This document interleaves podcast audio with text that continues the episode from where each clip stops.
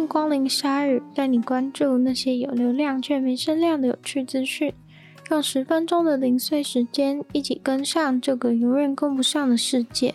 德国曾经在二战期间种族屠杀犹太人的事情无人不知，但是除此之外，还有其他的种族屠杀事件。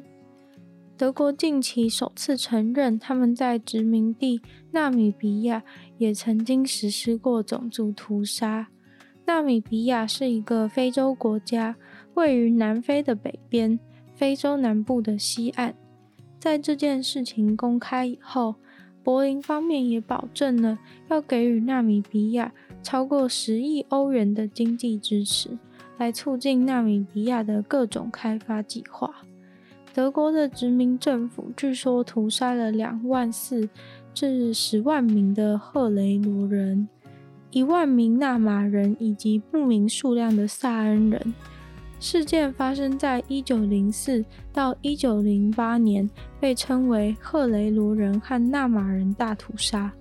这场大屠杀之前就被二十世纪的历史学家说，这是历史上的第一场种族屠杀。这起事件也是纳米比亚和德国多年未解的心结，要完全否认有这起事件是完全不可能的。所以之前德国并不是不承认有发生过这起屠杀，而是承认有过屠杀当地人的事情，但不承认这具有种族屠杀的意图，也直接拒绝向被害人及其后代赔偿。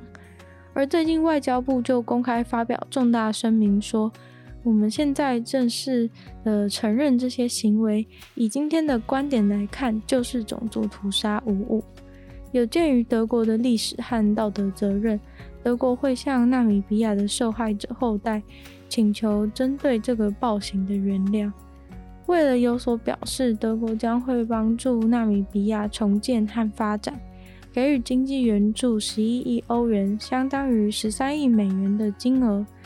计划会在三十年内拨款这十一亿欧元来协助发展，并指定这些钱主要用在让赫雷罗人和纳马人受益的开发上。不过，这些钱不能被用在受害者后代申请精神损害赔偿上。纳米比亚在一八八四到一九一五年间都在德国的统治之下，当时被称为德属西非。后来又被南非统治了七十五年才独立。屠杀会发生，是因为被剥夺了土地和财产的赫雷罗人和纳马人群起反抗，然后被德国军队镇压。镇压后，大概只有一万五千人活下来。等到德国的将军抵达的时候，就直接下令全部都杀了。还有很多就是把他们流放到沙漠里面，让他们自生自灭，最后就因为没有水，所以就渴死了。不过最惨的当然是在鲨鱼岛上恶名昭彰的集中营。日本相机公司 Canon 在他们的中国办公室安装了新的 AI 工具，这个 AI 工具主要是想要达到脸部辨识的功能。但是这个脸部辨识的功能并不是那么的普通，因为它其实是微笑辨识功能，你必须要微笑才有办法被辨识。如果不笑的话，显然是进不了办公室的。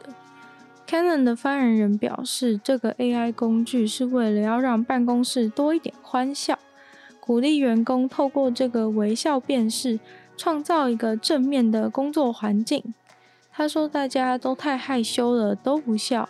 只要大家都习惯在办公室笑，就算没有那个微笑辨识工具，大家也会不由自主地笑起来。这似乎是一个很荒谬的控制员工、逼他们笑的方法。不过，透过 AI 来控制人的情况，在中国有点常见。”除了大家都知道的监视录影器的脸部辨识，让人们在城市里无所遁形之外，也有很多公司专门研发监视员工电脑使用状况的工具，这些也在中国非常的热卖。公司都希望透过这个工具，随时监督员工在电脑上有没有在工作，但这显然不是一个健康的工作环境。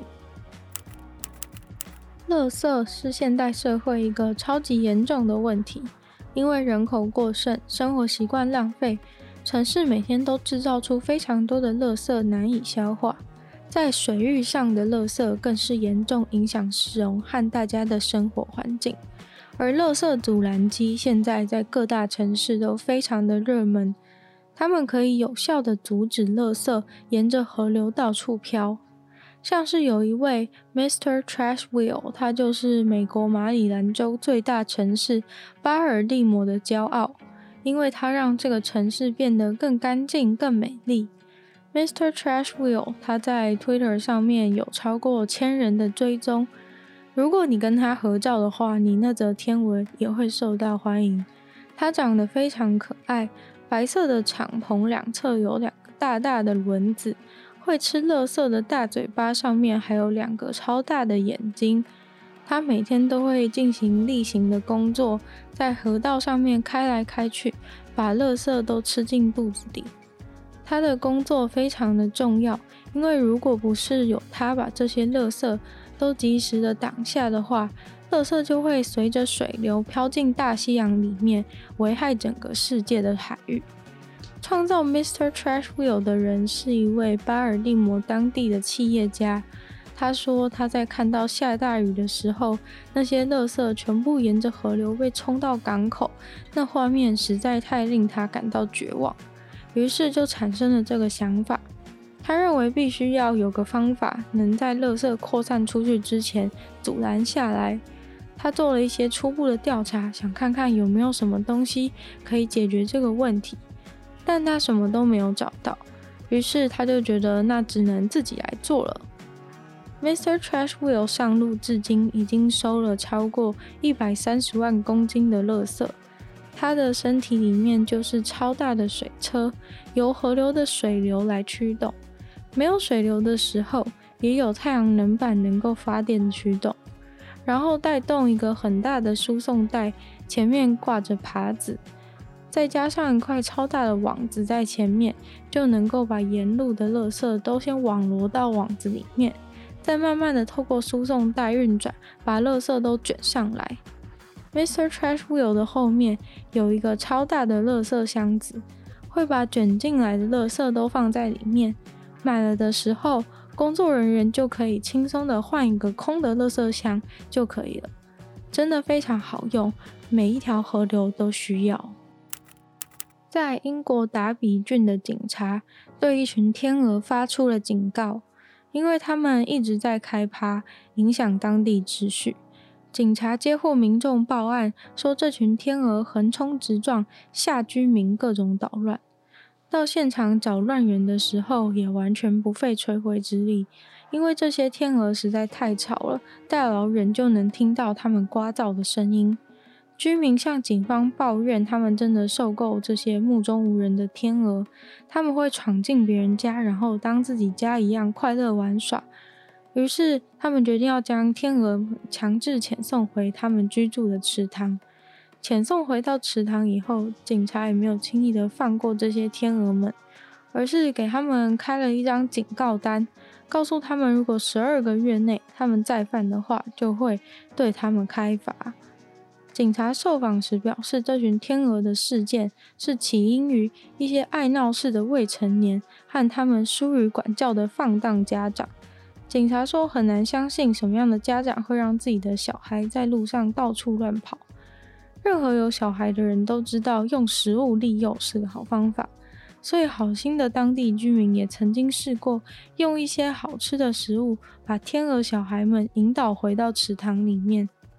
这场未成年之乱结束之后，警察也到他们的地址去进行家庭访问，并认真写了一张 A4 的警告单给他们查收。天鹅一家人严重影响社区安宁，还有偷食物，造成大家的困扰。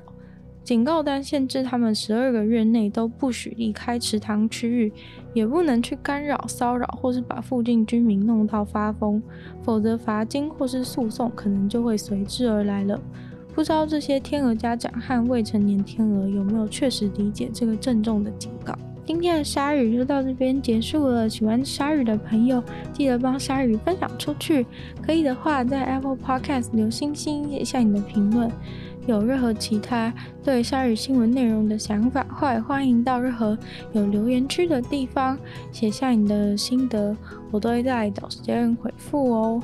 那也可以去收听我的另外一个 podcast《女友的纯粹不理性批判》，会在每周三更新，里面有更长的内容。